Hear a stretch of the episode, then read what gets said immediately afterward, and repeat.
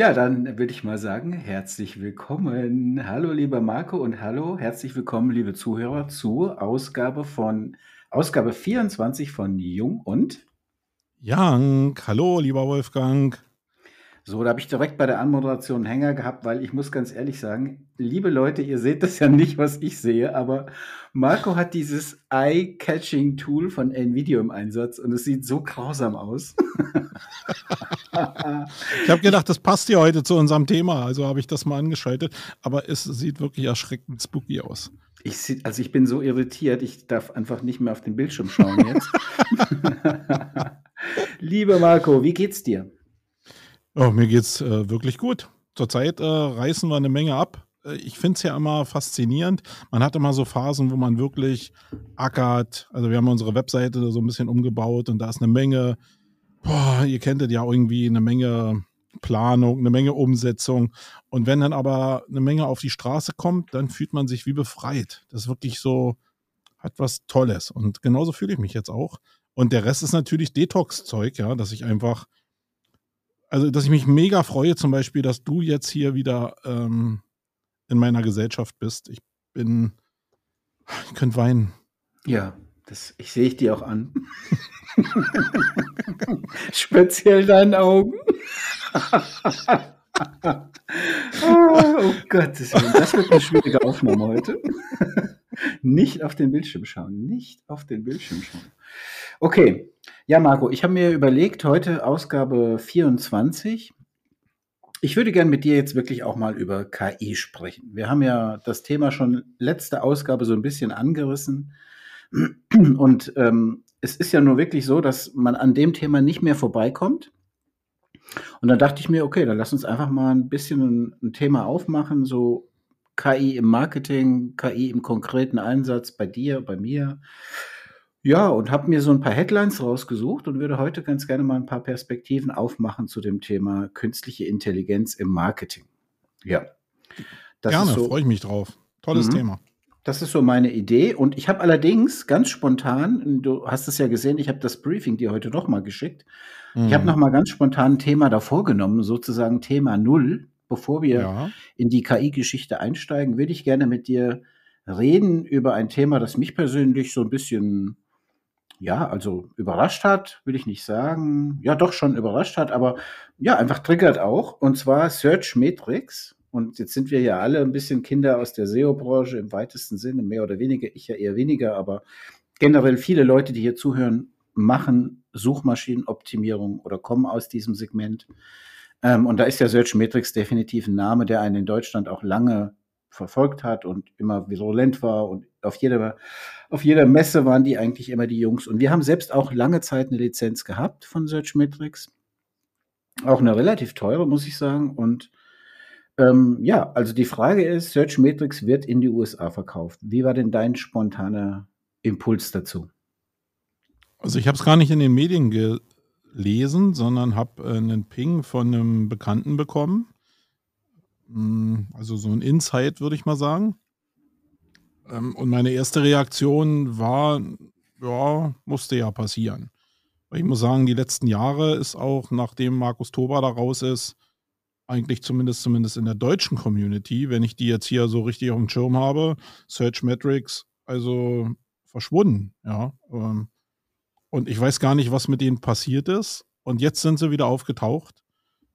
Und aber ich muss sagen, ich kann mich da jetzt nicht weit aus dem Fenster lehnen, weil ich äh, die Firma, die jetzt Search, Met Search Metrics gekauft hat, äh, Conductor heißen die, überhaupt nicht kenne. Hm. Also die habe ich noch nie auf dem Schirm gehabt. Das soll ja auch ein SEO-Tool sein. Der eine oder andere kannte das. Ich habe es überhaupt nicht auf dem Schirm gehabt. Ich glaube aber, dass es die richtige Akquise war, weil allgemein die deutschen Tools deutlich leistungsfähiger und detaillierter sind als die amerikanischen Tools.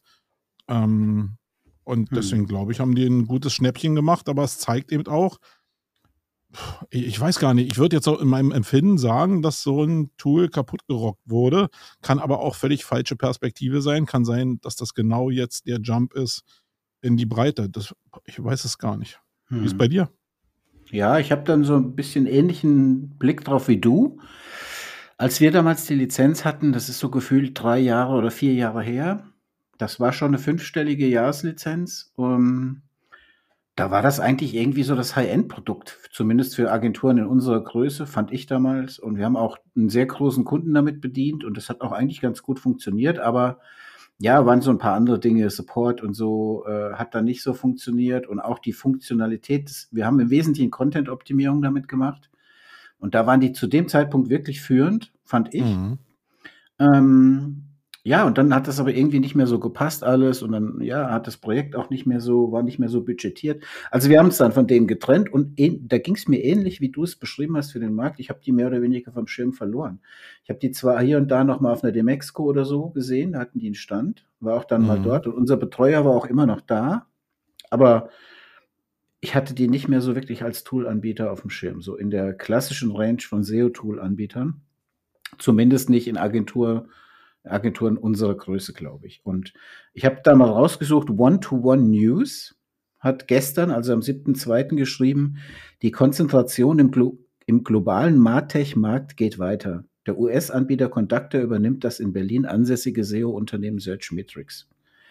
Ja, und da dachte ich mir schon, was mir aufgefallen ist, war ein Post von Martin Brosi, Grüße gehen raus, der das so ein bisschen, ich würde jetzt mal in ähm, in den Worten eines netten, mir bekannten Menschen sagen, der ganz grausame Augen hat, würde ich sagen, der Martin hat so ein bisschen Wattebällchen geworfen, ja. Weil der Post war so ein bisschen, äh, ja, es war alles so Purpose und toll und alles Liebesheirat und so. Bin mir nicht so ganz sicher. Auf jeden Fall gönne ich es den Jungs, wenn sie oder den Kollegen in Berlin, wenn sie einen guten Preis dafür bekommen haben für ihre Software. Und ja, ähm, die Begründung von Matt Colburn, und das ist der CEO bei Searchmetrics, der hat gesagt, durch diese Fusion ergänzen wir die europäische SEO-Landschaft um US-amerikanisches SEO-Know-how. Während die SEO-Aktivitäten in beiden Regionen ähnlich sind, was die Content-Erstellung, die Optimierung und die technische Wartung betrifft, gibt es wiederum gewisse Faktoren, die bei der Arbeit mit internationalen Webseiten ins Spiel kommen, sowohl aus inhaltlicher als auch technischer Sicht. Und halte ich jetzt ehrlich gesagt für relativ ja, trivial, was er da gesagt hat. Also das ist jetzt kein Grund für eine Übernahme. Aber ist ja eigentlich. Also ich, ich, sage mal, es wird einen Grund haben, warum Searchmetrics nicht mehr so sichtbar war. Ähm, die haben ja wirtschaftlich immer schon eigentlich nicht so positiv, also hatten nie schwarze Zahlen, was ich so gesehen habe oder mich erinnern konnte. Dann waren sie plötzlich weg. Das spricht ja jetzt nicht für, für eine starke wirtschaftliche Präsenz, sage ich jetzt mal. Und so in meinem Hinterstübchen steht eigentlich schon ein bisschen auch geschrieben, dass das vielleicht auch eine Übernahme sein könnte, die sonst in der Insolvenz von Searchmetrics gelandet wäre. Denn ich habe jetzt nirgendwo eine Übernahme, einen Kaufpreis gelesen. Ähm, ich könnte mir vorstellen, dass das nicht ganz so teuer war, weil ich meine, Conductor, die werden sich natürlich da aufmuskeln mit, weil die ähm, Search Metrics Suite wirklich gut war. Hm. Und ähm, wenn ich auf die Seite von Conductor gehe, dann sehe ich halt nur irgendwelche Grafiken und gar keine Hardcopies von, von den Tool-Oberflächen, was ja schon, das finde ich schon sehr bedenklich, muss ich mal sagen. Und da können die sich nur verbessern. Ähm, ich weiß nicht, für mich hört sich das so ein bisschen jetzt hier wie so ein Rettungsanker an. Ich kann völlig falsch liegen. Äh, ich glaube, der Gewinner ist Conductor. Hm. Und der Verlierer ist Metrics.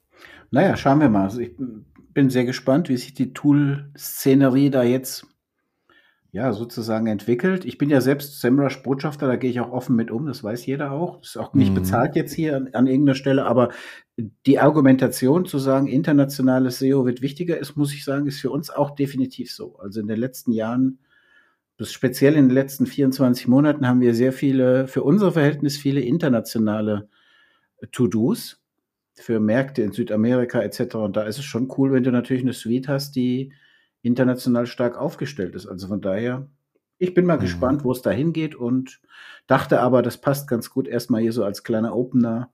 Na, was ich schön finde, einfach ist nochmal, ist ja mal beide Seiten so zu beleuchten. Äh, wenn ich jetzt so ein deutsches SEO-Tool mir einfach noch so ein Urgestein nehme, nämlich äh, Systrix, äh, die eigentlich immer am Cashflow gewachsen sind, dann finde ich das sehr, sehr beachtlich, äh, beachtlich, was der Johannes Beuys da geleistet hat mit seinem Tool. Mhm. Auch das mhm. Standing, so faktischen Industriestandard zu werden. Also Johannes, falls du das hier hören solltest, ey, herzlichen Glückwunsch, du hast echt einen Bombenjob gemacht, zumindest von dem, was ich so sehe. Wirklich toll. Ja, das, das, hört man ja auch allenthalben. Ich, war, ich bin nie so mit Sistrix irgendwie in Berührung gekommen, komischerweise, aber Äh, das kann ich einfach nur auch wirklich unterstreichen. Ähm, egal mit wem ich rede und wer so Sistrix Hardcore-User ist, der, die sind alle sehr begeistert von der Datenqualität und auch der Markus äh, Tandler zum Beispiel von Ride, der sagt ja auch immer wieder im SEO-Bereich greifen wir auf die zurück. Also das ist schon echt cool, aber ich denke, das ist auch, das ist ja auch das Wesen von so einem heterogenen Markt, dass jeder so ein bisschen sein Tool hat, mit dem er optimal zurechtkommt und seine Prozesse auch gut gestaltet. Und dann ist ja, ja, ging, ging mir auch mehr um so, ja, so eine Unternehmensbetrachtung mhm. auch, ne? Welche, welche Bereiche sind da erfolgreich? Weil Search Metrics ist immer Fremdkapital finanziert gewesen ab einem bestimmten Moment und Cistrix halt nicht, sondern die sind aus dem Cashflow gewachsen. Mhm. Und das sind ja zwei verschiedene Geschäftsmodelle und mhm. das finde ich schon sehr, sehr interessant, abseits von SEO. Ja, das stimmt. Und das ist natürlich unternehmerisch, zumindest von außen betrachtet, die Sistrix-Leistung die wahrscheinlich größere, zumindest. Ja. Denkt man das erstmal. Gut, Marco, dann lass uns doch mal switchen zum Hauptthema. Und das Hauptthema, ich sagte es ja schon in der Anmoderation, ist in dieser Woche oder in dieser Ausgabe äh, künstliche Intelligenz. Weil ganz ehrlich, an künstlicher Intelligenz kommt man nicht mehr vorbei. Nee.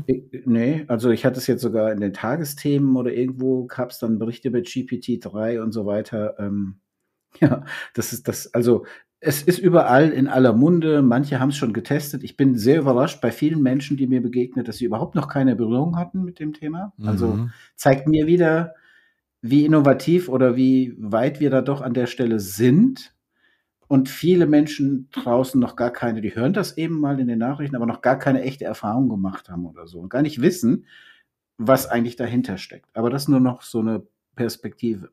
Vorab. Was ich äh, mit dir heute mal besprechen wollte, ist eigentlich so, wie verfolgst du die aktuelle Diskussion? Zum einen in deiner Filterblase und auch generell. Und ich habe da, damit wir gut in das Thema reinkommen und vielleicht uns auch so ein bisschen entlanghangeln können, habe ich mal ein paar Headlines rausgesucht von den letzten zwei Tagen, die ich in irgendeiner Form spannend fand. und da dachte ich mir so, aber das ist natürlich klar, wenn du möchtest, grätschst du immer rein. Aber ich, ich lese einfach mal vor, welches Thema ich mir rausgesucht habe und dann gibst du mir mal mhm. deine Perspektive dazu. Gerne. Vielleicht ist das ja spannend für euch da draußen, das auch mal zu hören. Sorry, ich muss ab und zu mal räuspern, weil ich ein bisschen erkältet bin. So, meine Props gehen als erstes raus mal ans Handelsblatt, weil ich habe die direkt zweimal zitiert heute, weil die machen, glaube ich, einen echt, echt guten Job aktuell, die Redaktion da beim Handelsblatt. Ähm, und, und haben sehr viele künstliche Intelligenz-Themen und generell auch so Marketing-Themen aktuell in ihrer Online-Version. Und ja, lese ich sehr, sehr gerne, kann man immer wieder mal reinschauen. Und das Handelsblatt hat heute geschrieben, am 8.2., Baidu kündigt Konkurrenz für ChatGPT und BART an. Jetzt ist ja BART für diejenigen von euch draußen, die es nicht wissen, ist sozusagen die KI-Initiative oder das Produkt von Google, das Google angekündigt hat. Dann gibt es diese Kooperation zwischen ChatGPT und Bing, die gestern groß äh, announced wurde und mitgeteilt wurde und in einer extra Präsentation, wo ich ähm, gerne auch auf den Post von heute verweise auf Olaf Kopp, der das richtig seziert hat, was da genau passiert und ähm, habe ich mir durchgelesen, las sich auch wirklich gut, hat das sehr gut erklärt, was Bing da genau vorhat, auch mit Screens etc. Ja, und jetzt kommt eben Baidu, was man sich ja im Prinzip auch schon hatte denken können, dass die Chinesen da nicht sagen, okay, das Feld überlassen wir der Welt mal so und kündigt Konkurrenz für ChatGPT und BART an. Und äh, das Handelsblatt schreibt eben, damit will Baidu beim Thema KI mit den US-Konkurrenten Google und Microsoft mithalten. Ähm, Chinas größte Suchmaschinenbetreiber Baidu führt im März einen intelligenten Chatbot-Dienst namens ErnieBot ein. Also ich dachte als erstes, okay, das ist auf jeden Fall schon mal der geilste Name. Bart, Bart ja, Bart. nicht so schlecht, ja. Äh, ChatGPT, ja, okay, ist bestimmt eigentlich auch nicht schlecht, aber ErnieBot, das ist einfach, das hat irgendwie was. Und mhm. erinnert mich sofort an die Sesamstraße. Ja, genau. Und ähm, wenn man jetzt mal weiß, wie Baidu und wie diese Dienste von Baidu in Asien auch integriert sind, mehr oder weniger in die ganze Welt, ja, das ist ja nicht nur eine Suchmaschine, sondern ein eigenes Ökosystem. Mm, und die jetzt ankündigen, dass Baidu die Einführung zum einen beschleunigen will und zum anderen soll das ChatGPT-ähnliche Tool in viele Hauptsuchdienste eingebettet werden oder Hauptdienste, dann ja, frage ich mich, wie ist denn deine Perspektive generell auf diese Szenerie? Hm, also ich bin da durch Phasen gegangen, muss ich sagen. Ich war zu Anfang natürlich schon geflasht davon, so wie viele andere auch in der Welt.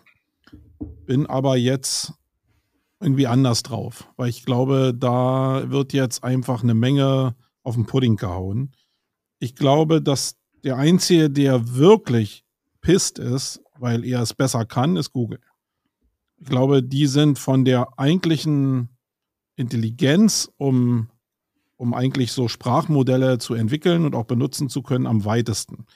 Die sind aber im Versteckten eigentlich am weitesten und müssen sich eigentlich jetzt dem Druck des Marktes so mehr oder weniger hingeben. Ich glaube, die hatten das vor, viel intelligenter einzusetzen, als es jetzt passiert, weil jetzt ist es ja wirklich sehr plump in vielen Teilen und Ernie zeigt mir schon so ein bisschen, also ich habe nicht viel mit dem chinesischen Markt zu tun, aber ich habe auch noch nie gehört, dass die jetzt in äh, semantischer Suche irgendwie, äh, dass die da auch mit Sprachmodellen, dass die da die, die, die First Leader sind. Keine Ahnung, kann auch mein äh, Versäumnis sein. Ähm, ich glaube, dass, dass man aufpassen muss. Ich habe mich selbst dabei erwischt, dass ich in so einen FOMO-Modus geschaltet habe.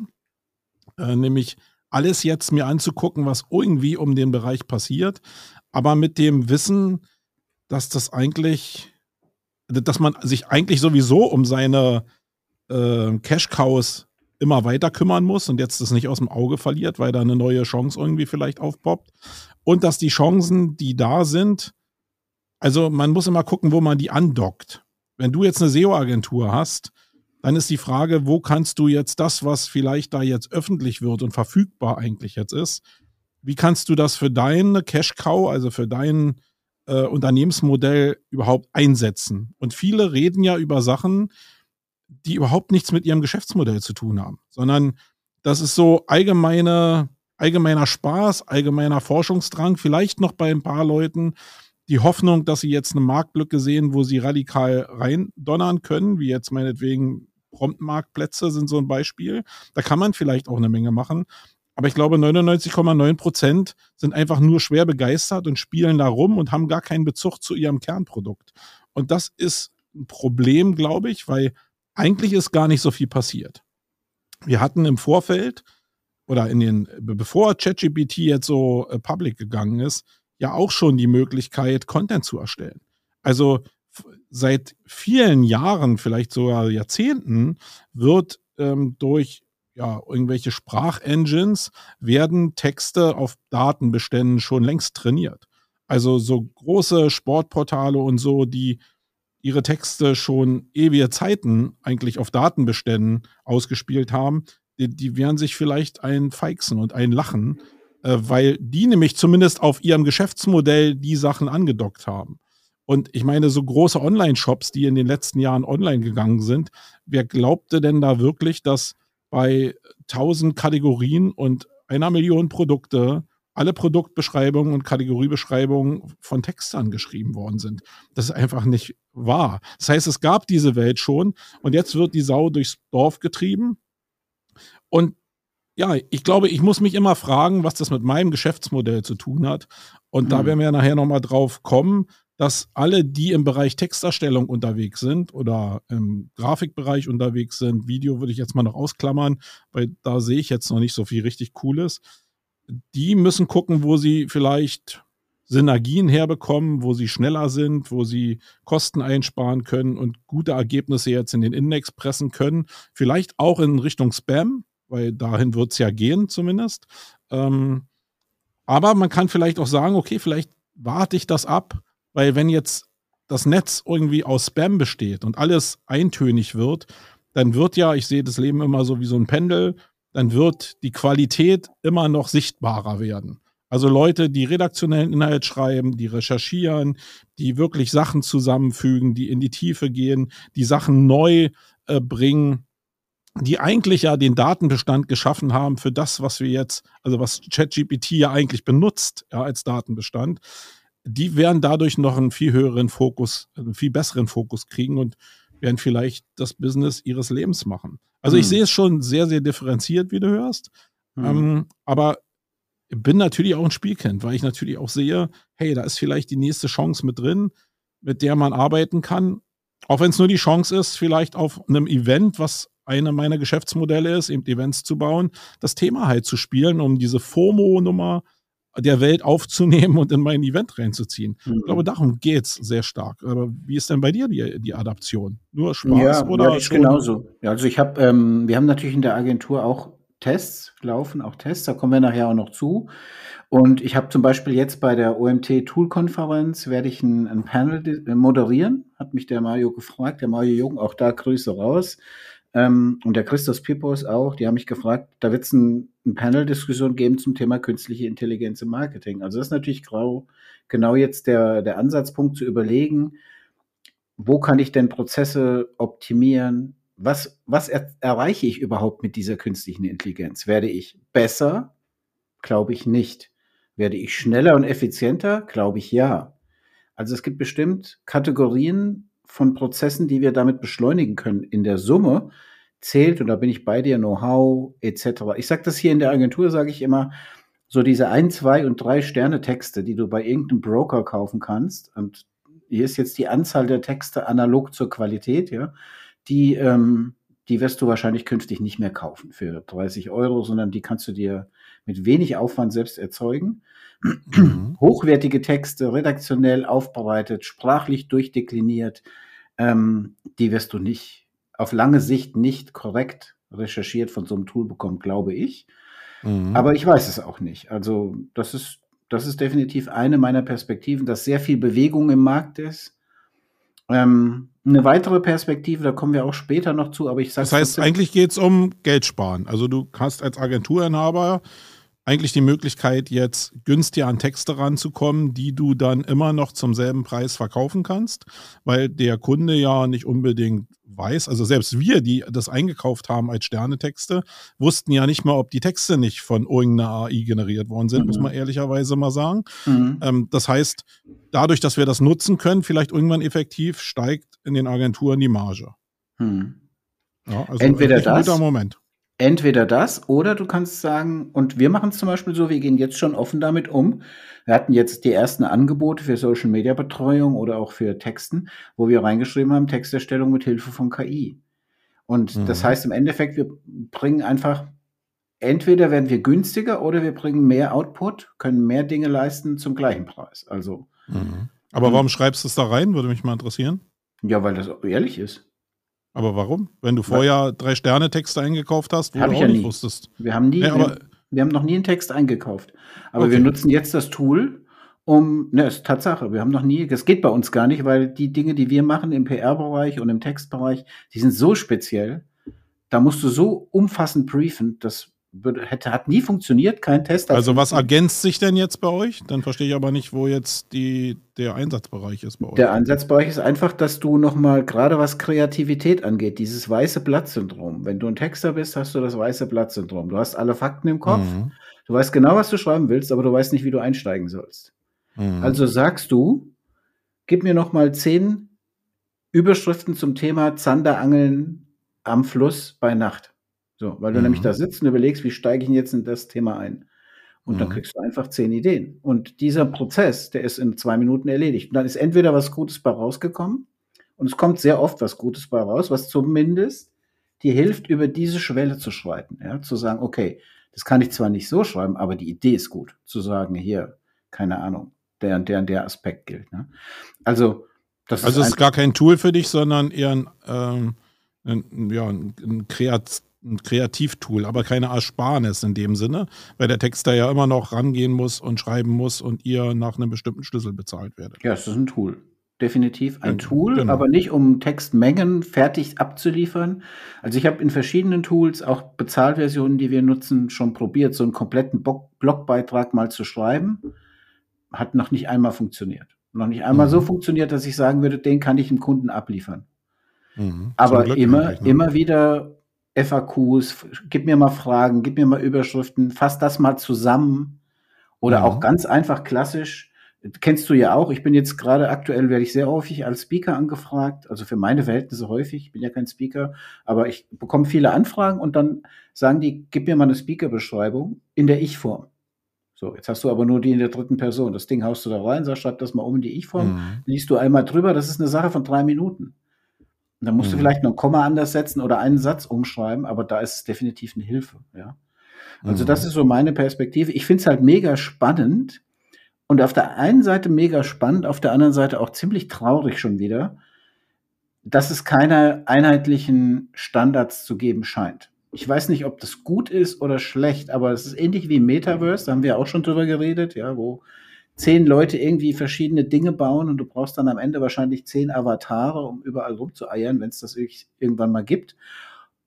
Ist es für mich gefühlt jetzt schon wieder so, dass es irgendwie dann nachher zehn verschiedene äh, Chat-GPTs geben wird, wie auch immer die heißen. Ich finde ErnieBot immer noch am besten. Ja.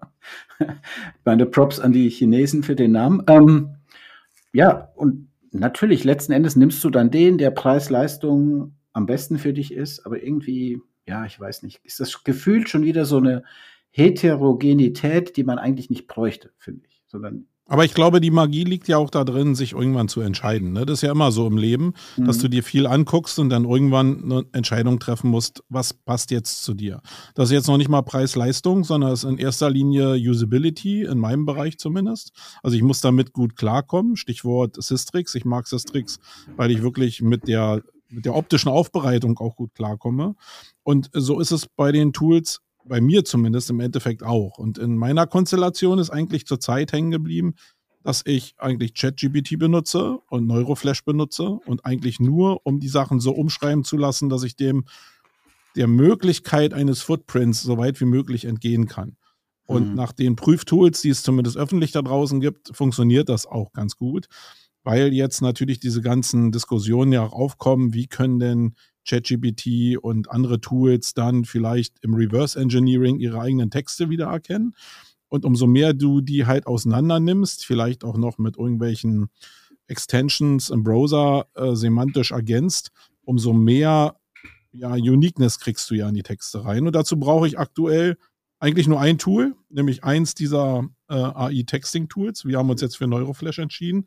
Und ChatGPT muss ich sagen, also Neuroflash gab es schon vor ChatGPT. Ich weiß. Ähm, hm. Und ChatGPT ist jetzt dazugekommen und wenn es jetzt 20 Euro kosten soll ähm, als Bezahlversion, dann wird es auch in unserem Repertoire bleiben. Aber da werden danach nicht mehr viele dazukommen. Ähm, also ich gucke mir eine Menge an, aber wenn du erstmal einen Prozess gebaut hast mit zwei Tools, dann muss schon eine Menge wirklich ein Knaller passieren, damit ich diese Prozesse, die ich dann damit baue, wieder auflöse. Weil an diesen mhm. Prozessen immer eine Menge dranhängt. Wenn du jetzt wirklich deine Leute instruierst, mit diesem Toolset zu arbeiten, dann kannst du die nicht jeden Tag umschubsen, nur weil du selbst hier irgendwie durchs Netz äh, strugglest und dir jeden Tag neue Tools anguckst. Da werden mhm. die ja irre, weil die ticken ja gar nicht so wie wir. Also wir beide, wir sind hier so die kleinen Spielkinder, die so durchs Netz ziehen, mhm. aber unsere Mitarbeiter nicht. Die sind einfach nur verwirrt, wenn die so, wenn die jeden Tag da zugeschüttet werden, die, die mhm. rennen schreiend weg. Also genau die Situation kann ich dir hundertprozentig so bestätigen. Ich bin gehe fast jeden Tag mal runter. Ich bin im Moment jeden Tag im Office und ich gehe mhm. fast jeden Tag mal runter und sage, ich habe wieder ein neues Tool und ich merke, die Begeisterung lässt nach. Ja, ja glaube ich. Die anfängliche Begeisterung. Oh, zeig mal her. Lässt so nach, wenn du das 47. Tool zeigst, was jetzt irgendwie was kann, was alle anderen auch schon können, bin ich komplett bei dir. Ich möchte mhm. noch mal, damit wir so zeitlich einigermaßen im Rahmen bleiben, noch mal ein zweites Thema aufmachen, nämlich die rechtliche Komponente. Das ist ja auch mhm. ein Thema, das wir jetzt noch gar nicht so richtig ja, ich würde mal sagen, das, das, das hängt so hinterher. Der Thomas Thaler, auch da Grüße raus nach Österreich, der hat mir letzte Woche in einem, ich glaube, eine PN oder in sogar einem öffentlichen Post, hat er mir gesagt, ich glaube, die Juristerei hängt da Monate hinterher. Die hechelt nur so hinterher der Entwicklung.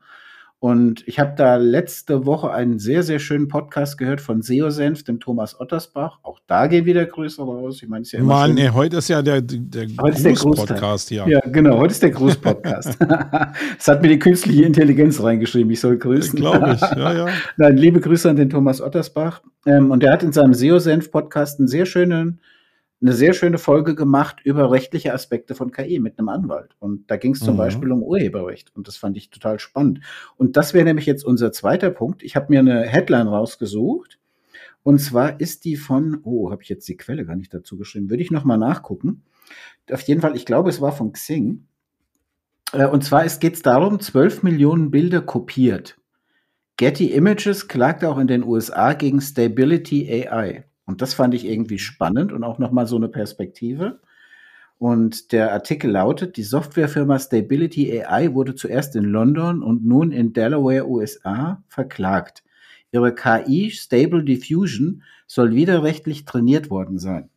Und da sieht man in dem Artikel dann auch so ein Bild. Du siehst ja jetzt die Leute leider nicht, aber man ja. sieht halt ein, ein, echtes Fußballfoto und daneben dann die KI-generierte Szene, die der schon sehr ähnelt. Auf der anderen Seite dachte ich mir dann so, okay, die sehen halt aus wie quasi jedes Bild von einem Fußballspiel. Ähm, hätte ich jetzt weder in die eine noch in die andere Argumentationsrichtung rechtlich, weiß ich nicht, als Laie irgendwie Material gefunden. Auf jeden Fall sagt die Bildagentur, ähm, Weil man dazu sagen muss, dass da auch noch das verfälschte und umgewandelte Logo von Getty Image drin ist, oder? Stimmt, genau. Das ist ja genau. noch viel verrückter. Das ist, das ist schon ein bisschen crazy, ja. Also ja. Getty wirft auf jeden Fall der Firma vor, ohne Erlaubnis mehr als 12 Millionen Fotos inklusive der Bildunterschriften und Metadaten kopiert zu haben, um damit den KI-Kunstgenerator Stable Diffusion zu trainieren. Im Rahmen des gesetzeswidrigen Vorgehens habe Stable AI oder Stability, Stability, Stability AI, so jetzt habe ich es, Urheberrechtsinformationen von Getty entfernt oder verfälscht und die berühmte Marke verletzt. Interessant finde ich ja dann auch immer die Argumentation von den Anwälten in den USA. Das war nämlich dann das angerufene US-Bundesbezirksgericht in Delaware, USA, müsse dem Einhalt gebieten und alle mit Getty-Bildern trainierten Versionen von Stable Diffusion zerstören. so, so, wird, so wurde das garantiert auch vor Gericht eingebracht, ja. Und ich habe den Artikel deswegen rausgesucht, weil ich mir so denke, okay, diese ganze Rechtsgeschichte, die ist ja irgendwie so komplett ausgeblendet. Momentan. Wir spielen damit, da kommt was aus einem KI-Generator. Welcher Text war jetzt die Basis dafür, dass das Ding das so schreiben kann? Wo hat der Bildgenerator gelernt, wie ein Fußballer im Zweikampf aussieht? Das ist ja so ein Fußballbild hier. Also, diese ganzen Fragen, die sind ja gar nicht geklärt und das finde ich schon auch wichtig, mal darüber nachzudenken. Mhm. Also ich sehe da im Text überhaupt gar keine, da habe ich überhaupt gar keine Bauchschmerzen, weil wir sind jetzt, ich weiß die Mengen nicht mehr genau, aber ChatGPT ähm, oder GPT-3 hat, glaube ich, irgendwie was im Bereich 100 Millionen äh, Bausteine, die sie aus dem Korpus sich genommen haben. Ich meine 125 ähm, Millionen oder so, ja. Ja, irgendwie so. Mhm. Ich weiß nicht mehr genau die Zahl. Und ähm, GPT-4, also weil man nicht weiß, wann die kommen, die haben, äh, glaube ich, eine ganz abstruse Zahl an, an Korpusinhalten. Und die so zu würfeln, dass da ein Rückschluss auf irgendein Content möglich ist, auf Basis von Buchstaben und Wörtern, das halte ich für relativ unwahrscheinlich, gerade wenn du das durch zwei Tools durchlaufen lässt. Da mache ich mir null Sorgen. Bei dem Bilder-Ding, äh, da lasse ich völlig die Finger von. Das ist wirklich, also die verlieren das Haus hoch. Also das, alleine das Bild, was, was du mir jetzt geschickt hast, ist ja Beweis genug. Und natürlich muss so eine AI, KI trainiert werden. Und die Daten sind ja, also die sind ja beweisfähig beschlagnahmbar. Also mhm. äh, du kommst ja an die Daten ran und da werden die nicht sagen können, oh, das haben wir uns jetzt hier irgendwo, keine Ahnung, das ist ja da, da liegen ja da die 12 Millionen Bilder. Zumal in dem Beweisfall ja noch das Logo von Getty Images drin ist, ja. Das ist ja, das ist völlig, krass, ja. völlig spooky. Also und man muss mal ehrlicherweise sagen, man verliert dadurch auch nicht so viel. Es gibt natürlich von Midjourney eine ganze Menge gute Sachen auch mhm. schon, aber gerade bei diesen Echtbildern, die irgendwie jetzt durch die AI nachbearbeitet werden, jetzt guck dir mal das Bild an. Anatomisch geht das nicht, was der da draus gebaut hat. Also wenn man will, dass Menschen sich Arme brechen, dass Menschen sich die Beine verdrehen, dass wir aussehen wie Vollhongs auf Bildern, dann mag es vielleicht für irgendwelche Spaßportale und Comedy-Portale äh, lustig sein, aber die haben ja nichts mit der Realität zu tun. Selbst bei diesen ähm, Porträtveränderern, die wir so kennen, irgendwie wie, ähm, ah, wie hieß denn das Ding jetzt hier, was wir, die, wir, wir beide benutzt haben. Hier, ich jetzt liebe, nicht auf den liebe Audience draußen, ihr müsstet halt jetzt ihn dazu sehen, ja?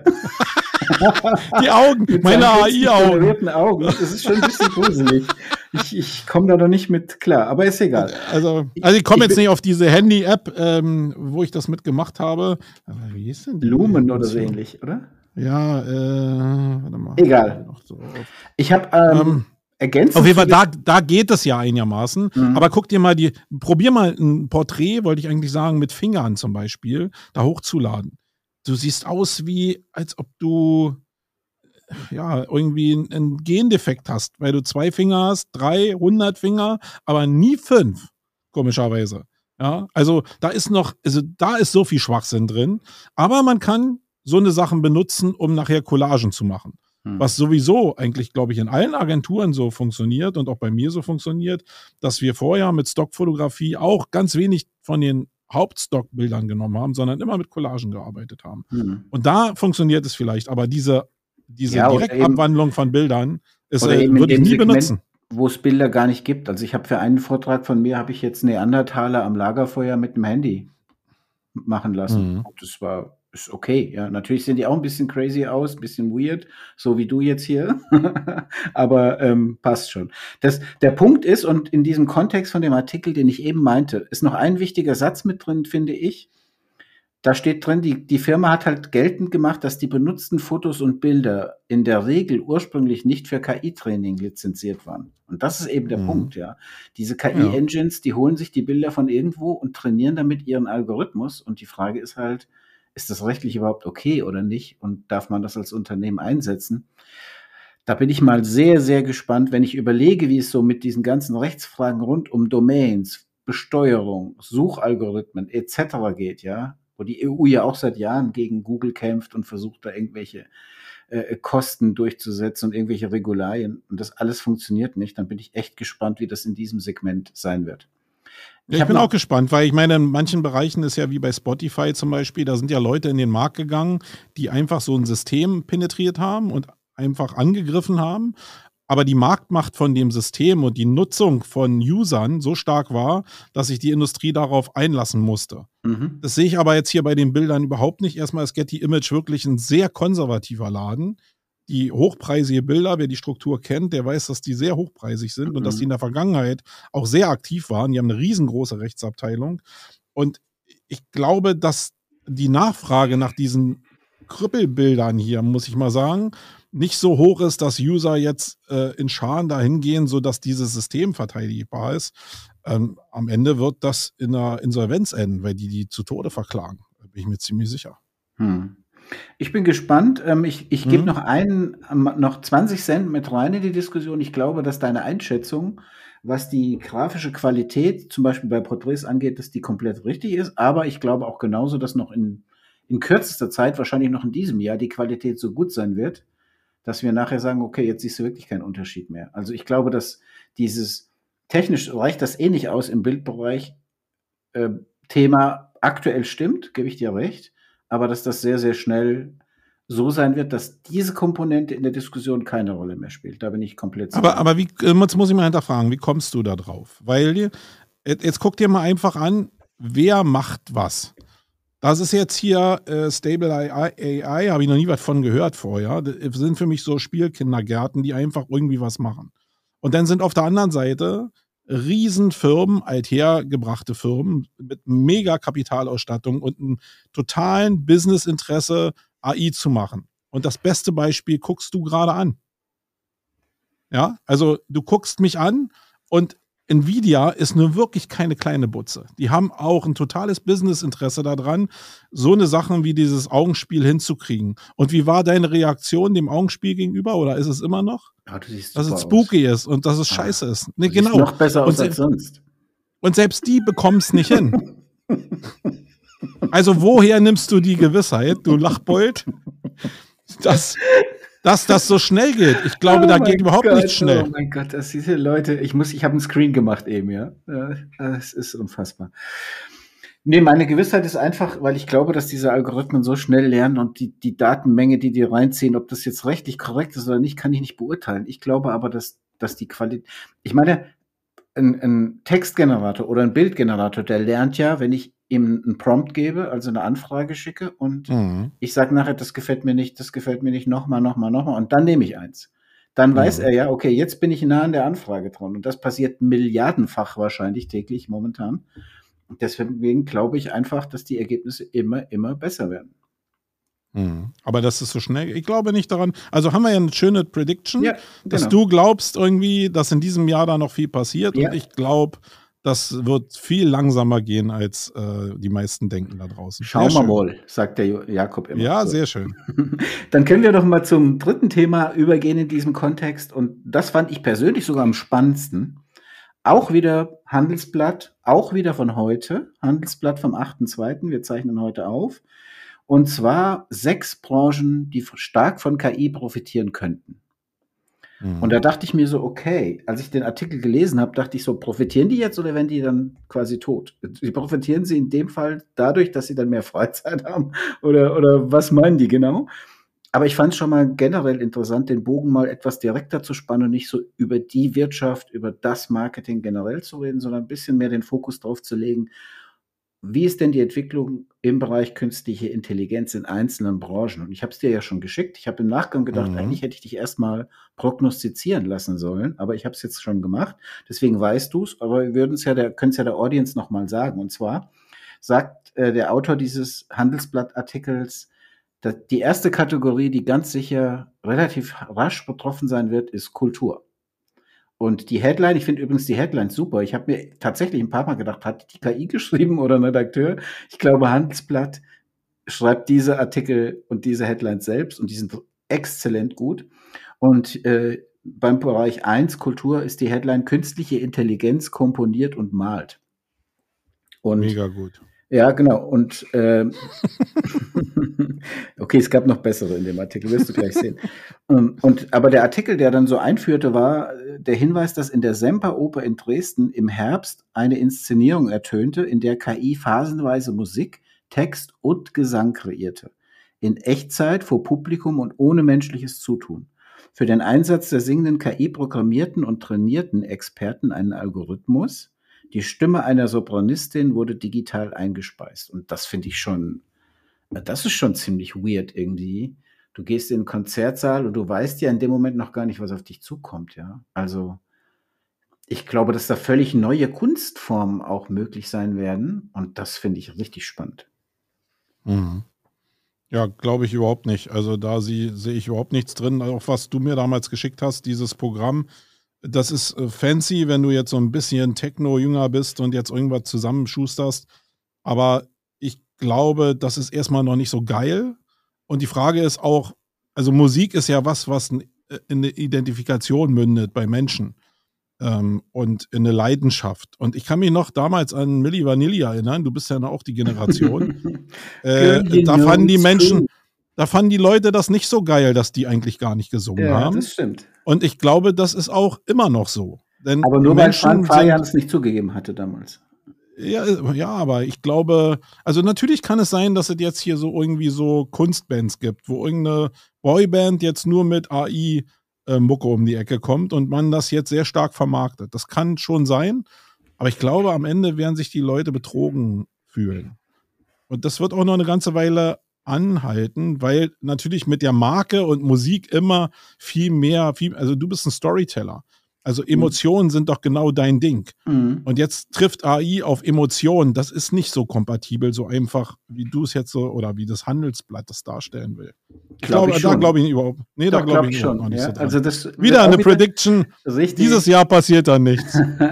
ich glaube, dass die Magie des Moments, wenn du in ein Konzert gehst und du weißt, ich bekomme etwas im Stile von, keine Ahnung, Tchaikovsky oder Pet Shop Boys oder Marianne und Michael, völlig egal welche Soundrichtung, ja. Ich Mhm. bekomme etwas in dieser Art und das ist ein einzigartiges Erlebnis. Ja. Also das Mhm. wird jetzt in diesem Moment kreiert. Ich glaube, dass die Magie dieses Moments auch sehr viel Emotionspotenzial hat. Ja, also, Für eine gewisse Zielgruppe gebe ich dir recht, ja. aber nicht für die Breite der Industrie. Da das wird's Tool war übrigens, so was du angesprochen hast, war Refusion.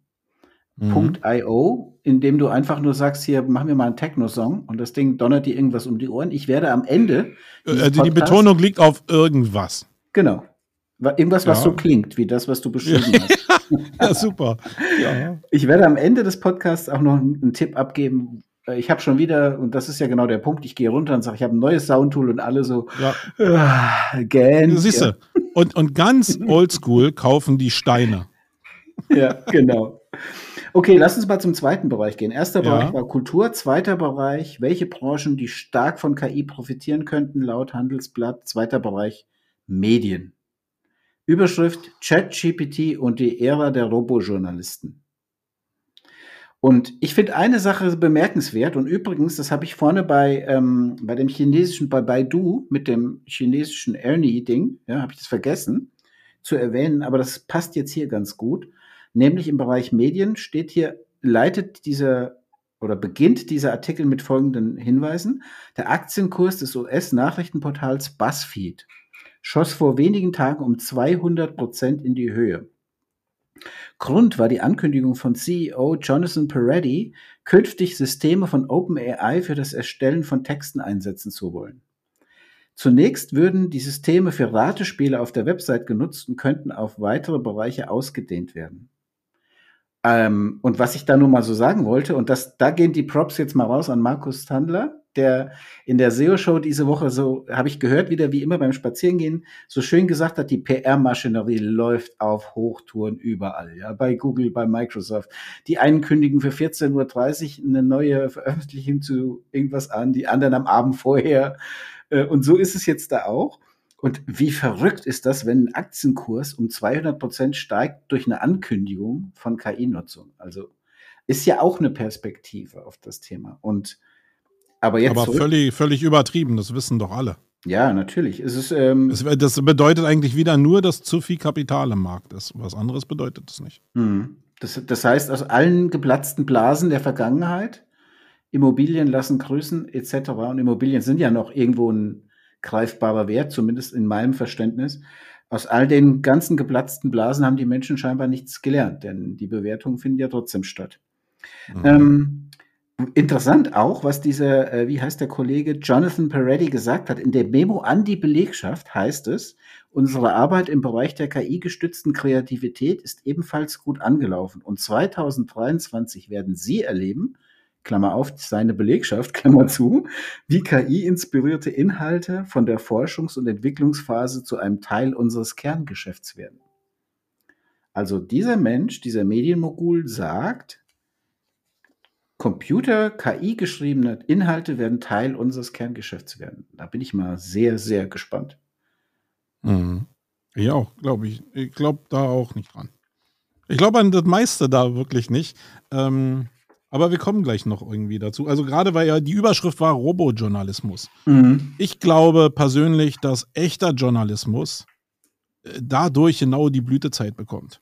Und vielleicht auch da, also klarer wird, welchen Wert echter Journalismus hat. Und äh, das feiere ich total ab. Sollen die alle erzählen, was sie wollen? Äh, ich glaube, da wird nicht viel bei rauskommen. Und der Aktienkurs geht auch am nächsten Tag wieder oder auch ziemlich schnell wieder um 200 Prozent runter. Mhm. Also äh, Börse kann man da, glaube ich, nicht als Indikator nehmen. Da sind, äh, da sind nur FOMO-Leute unterwegs. Hm.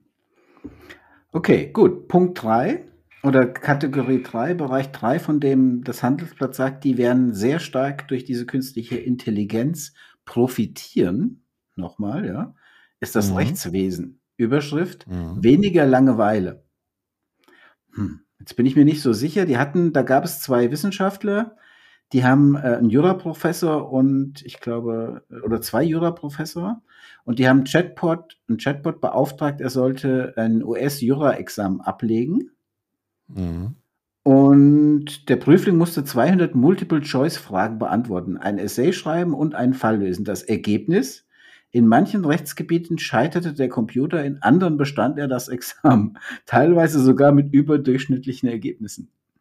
So, und die Frage, die ich mir gestellt habe an der Stelle ist, äh, was heißt das jetzt eigentlich? Also, ich Mhm. habe gelesen und gehört von diesem Fall, wo irgendein Mensch bei einem Straßendelikt gesagt hat, ich möchte keinen Anwalt, ich möchte eine, eine künstliche Intelligenz, die mich vertritt. Natürlich. Und das ist in den USA auch zugelassen worden, ja. Ähm, der hat ja, glaube ich, auch sogar ganz gut äh, da seine Strafe irgendwie, keine Ahnung, weiß ich jetzt nicht. Auf jeden Fall, die Frage ist doch, möchte ich mich von einem KI-Tool rechtlich vor Gericht vertreten lassen oder nicht? Also Mhm. das ist so ein Bereich für mich, Rechtswesen, wo ich sage, da ist immer Know-how, Expertise und Trust, also EAT, ja, gefragt. Hm, ich glaube, das möchte ich nicht.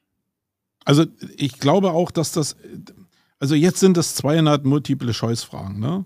Das ist ja was anderes, als wenn du jetzt einen komplexen Sachverhalt einer Tat nimmst und den erstmal nach den Tatbeständen bewertest. Du, das heißt, du musst die Situation mit allen Metaebenen und Einzelteilen auf Tatbestände runterbrechen.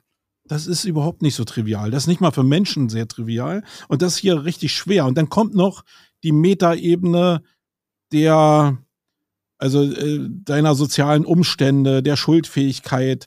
Also alles, was zumindest im deutschen Rechtssystem nachher zu einer, zu einer Strafe führt, das ist ja da überhaupt gar nicht abgebildet. Das ist, also die tun ja so, als ob der reine Rechtstext darüber entscheidet, ob einer jetzt einwandert oder nicht. Da sind wir zum Glück ja überhaupt nicht. Wir mhm. kommen zum Schluss hoffentlich nochmal darauf, was das gesellschaftlich alles noch für eine Konsequenzen haben könnte, weil schon erschreckend ist, dass das alles, dass die Leute denken, dass das alles so ganz schnell kommt, ohne zu verstehen, was das für eine Auswirkung für die haben würde.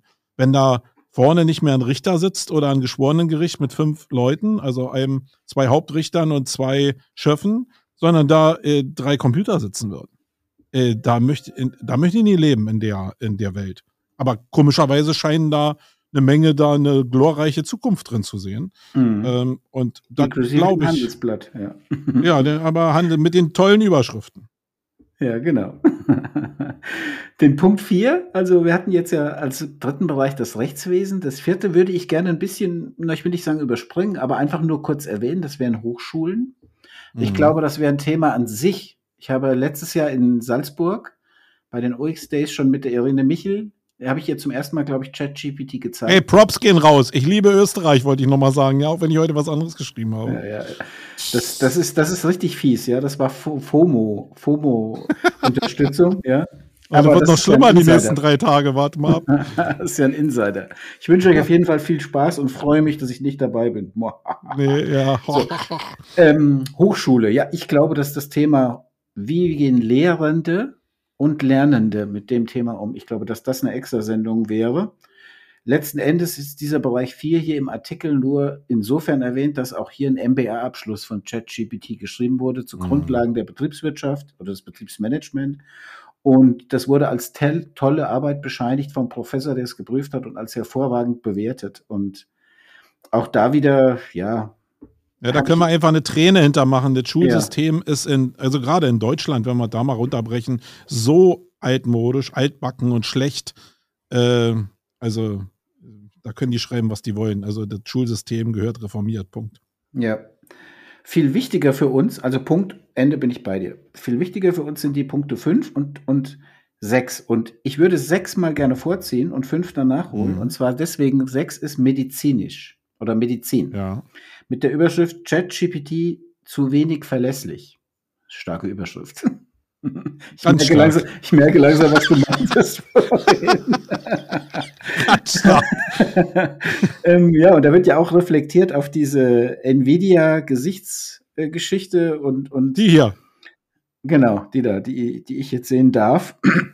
ähm, ja, nein, aber die Frage ist ja wirklich, ähm, und ich habe mich da auch nochmal eingelesen, es gibt Experten, die sagen, zum Beispiel eine DNA-Sequenz zu sezieren und auseinanderzunehmen, wieder zusammenzusetzen, was die da alles damit machen. Ich habe keine Ahnung. Mhm. Das könnte heute eine künstliche Intelligenz schon viel besser als Menschen.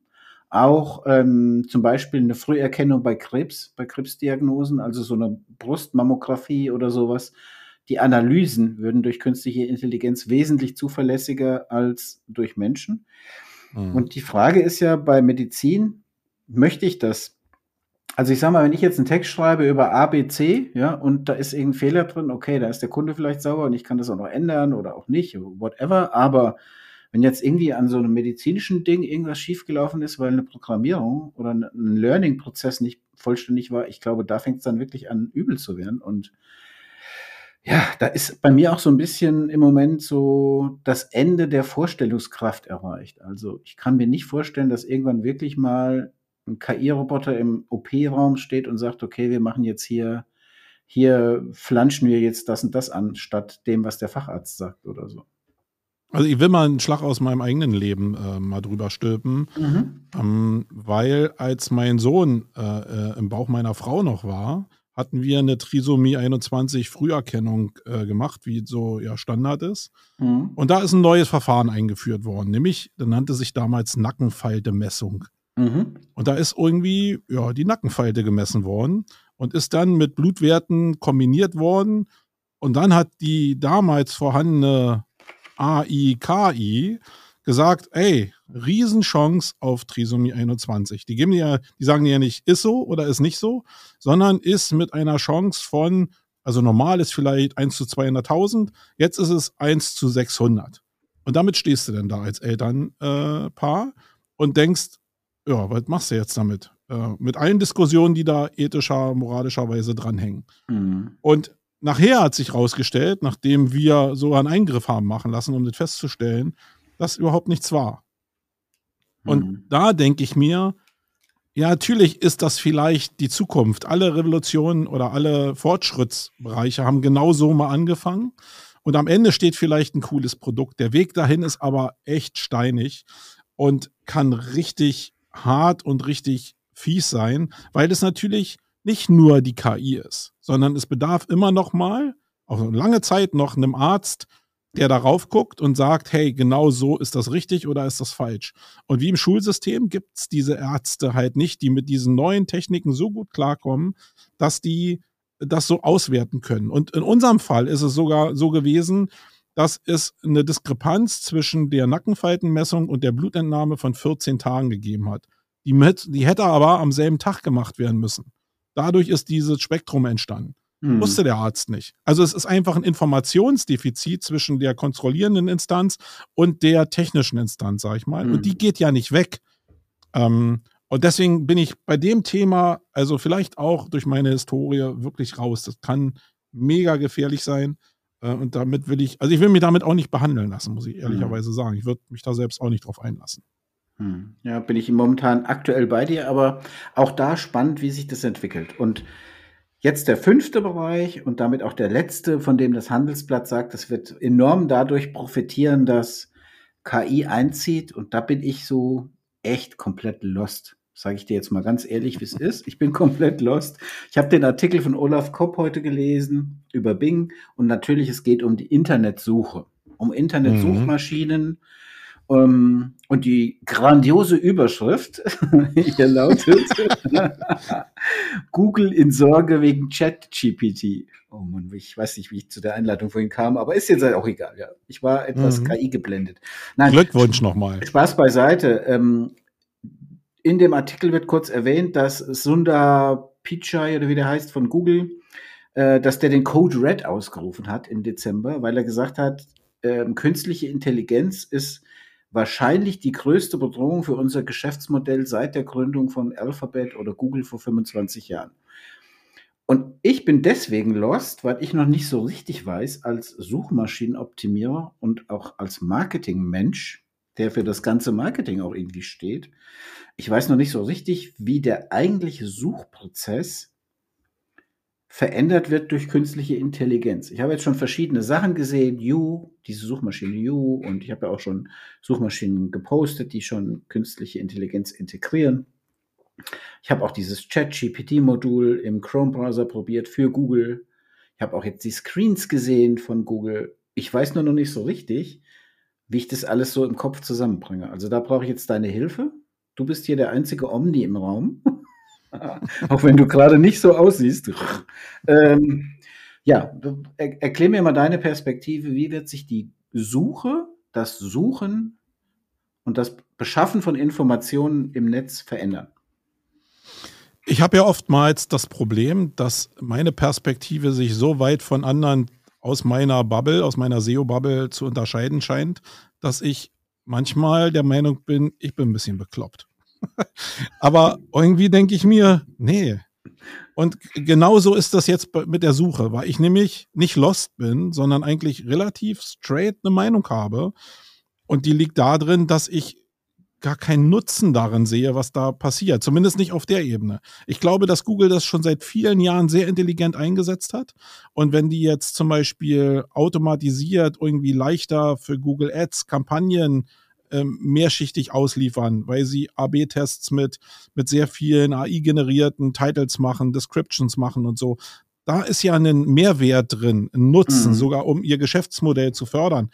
Bin ich völlig d'accord, finde ich super. Aber alles, was jetzt auch Olaf gezeigt hat und was die jetzt auch gezeigt, also was hier Pitchy auch gezeigt hat äh, in der Ankündigung, finde ich völlig am, am Thema vorbei.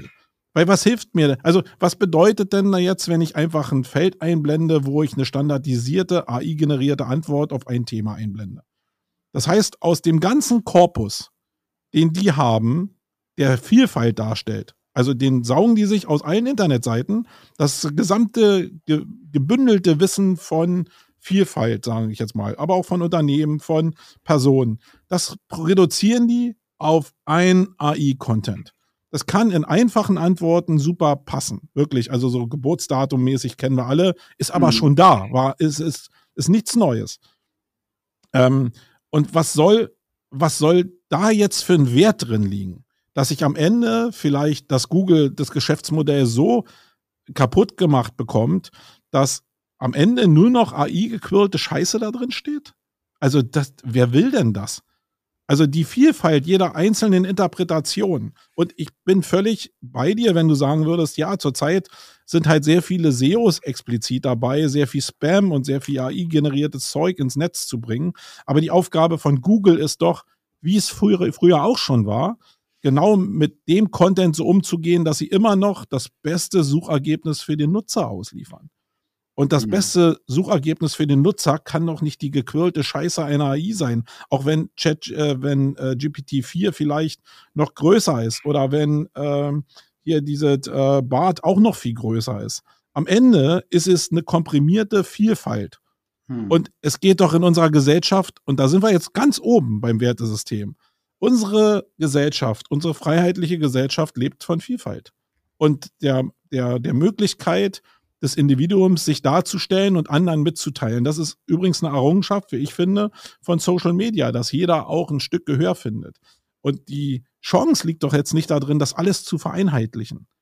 Ich, also die andere Hälfte in mir sagt, ja, die Menschen wollen immer nur einfache Antworten. Mhm. Äh, ich verweise jetzt mal auf SUA und die ganzen Erfahrungen, die damit verbunden sind.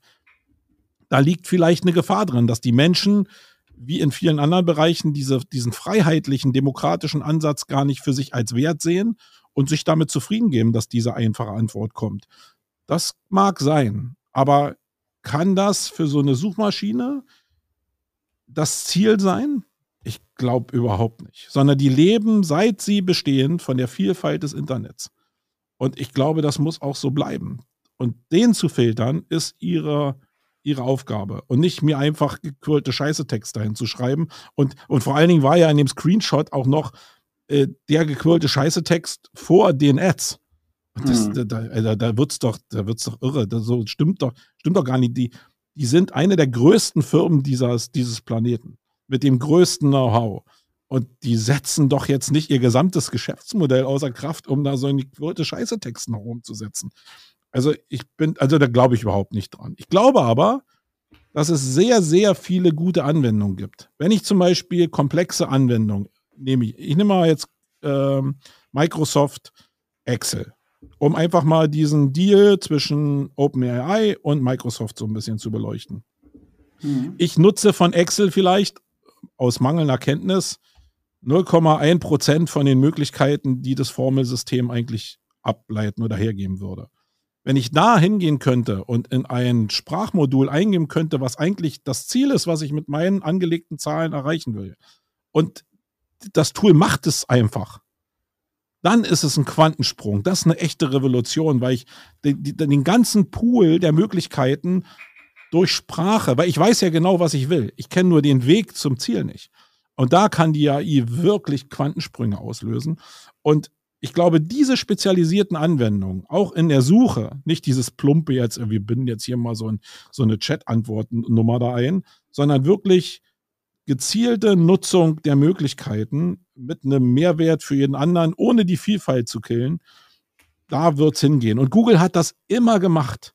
Und ich bin jetzt auch sehr verwirrt, warum die Alarmstufe Rot auslösen und jetzt so eine so eine Scheiße da machen, das verstehe ich überhaupt nicht. Da, da, da, da kriege ich wieder Angst vor, weil das einfach, die das nicht nötig haben, glaube ich. Das, und das haben sie unser Beweis gestellt, dass sie das nicht nötig haben. Ich wollte, ich habe mir eigentlich vorgenommen, die ganze Sendung ruhig zu reden, aber das peitscht mich wirklich auf, weil ich da wirklich Angst vor habe.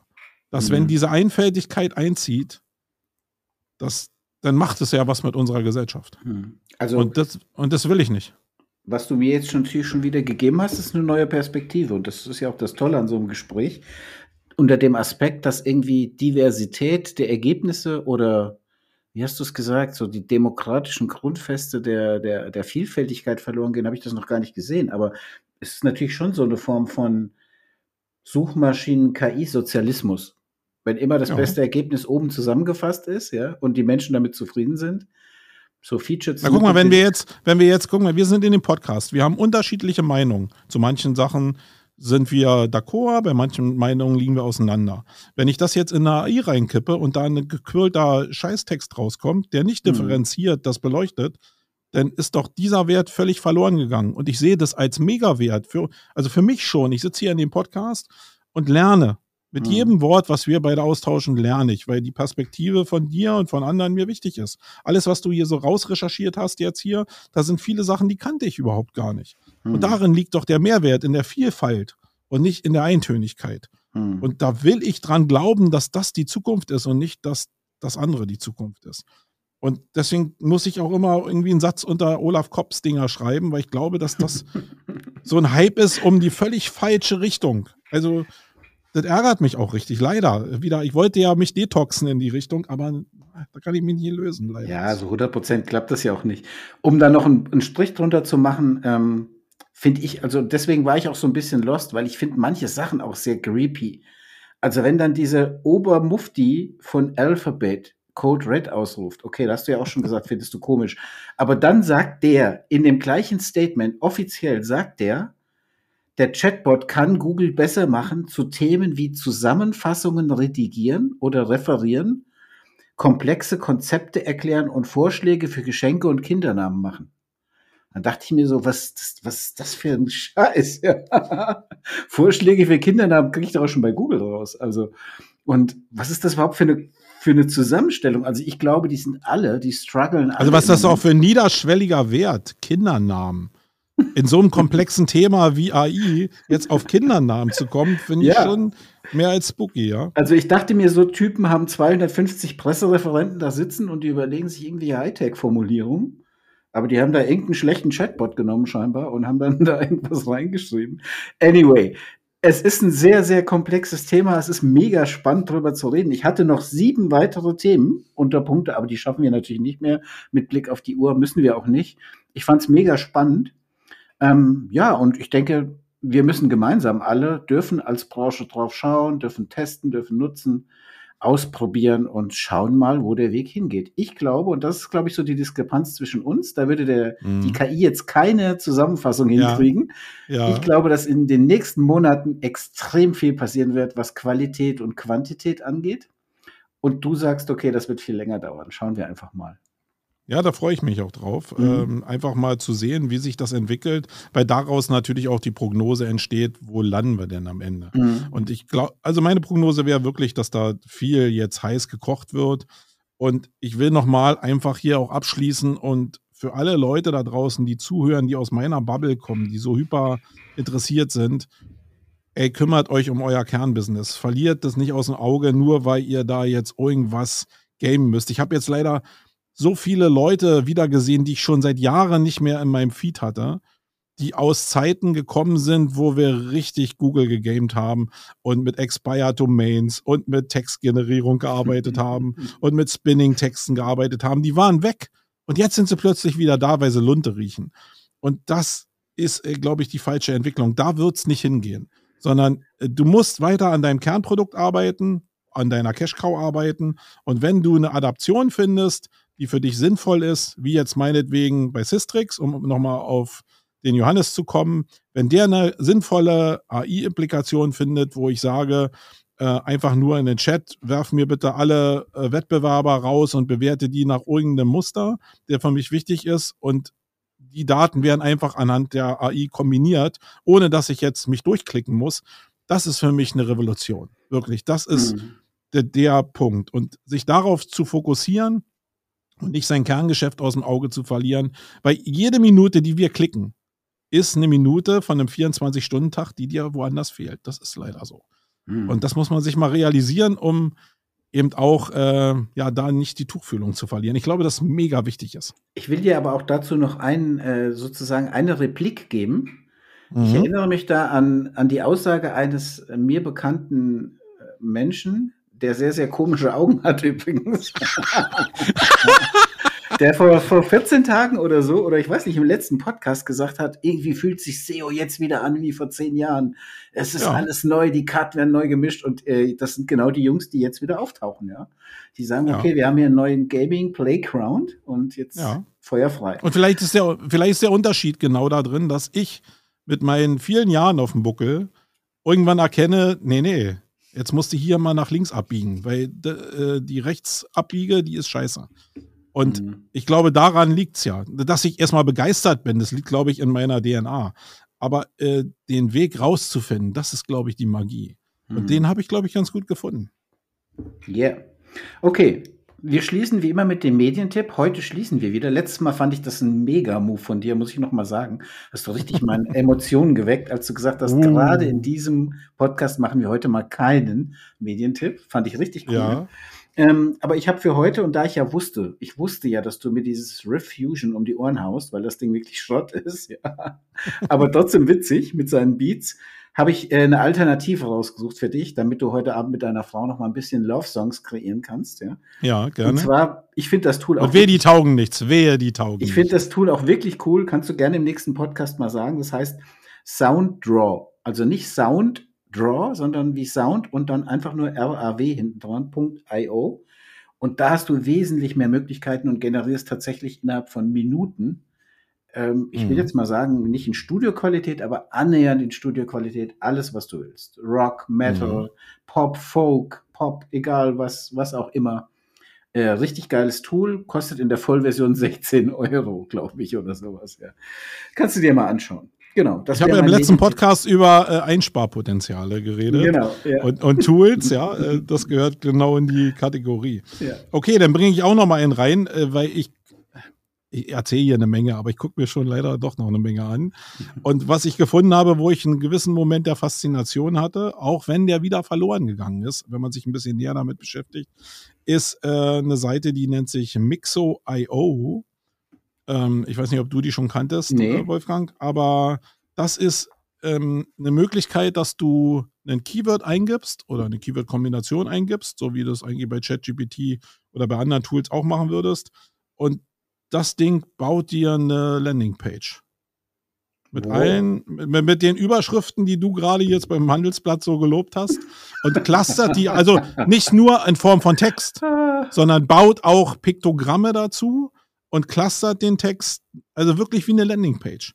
Und Krass. das macht, also das ist nicht perfekt, aber dass das möglich ist, ist hat eine gewisse Faszination für mich ja, gehabt. Deswegen spielt einfach mal mit dem Tool und könnt ihr uns ja gerne, ähm, wenn ihr euch den Podcast angehört habt, einfach mal reflektieren. Haut uns ihr, die Dinger ähm, mal um die ähm, Ohren, genau. genau, gerne. Marco, die 24 ist im Kasten. Ich danke dir herzlich. Auch wenn du heute wirklich, also heute hast du meine, meine Konzentration sehr auf die. Es ist schon weird mit den Augen, weil du, du guckst ja, ja. permanent so nach oben. Ne? Egal. Anyway, wir haben es geschafft. Ich danke dir herzlich. Ich würde sagen, Jingle ab und bis zum nächsten Mal. Wir sind raus. Alles klar. Danke, Wolfgang. Tschüssi. Tschüss.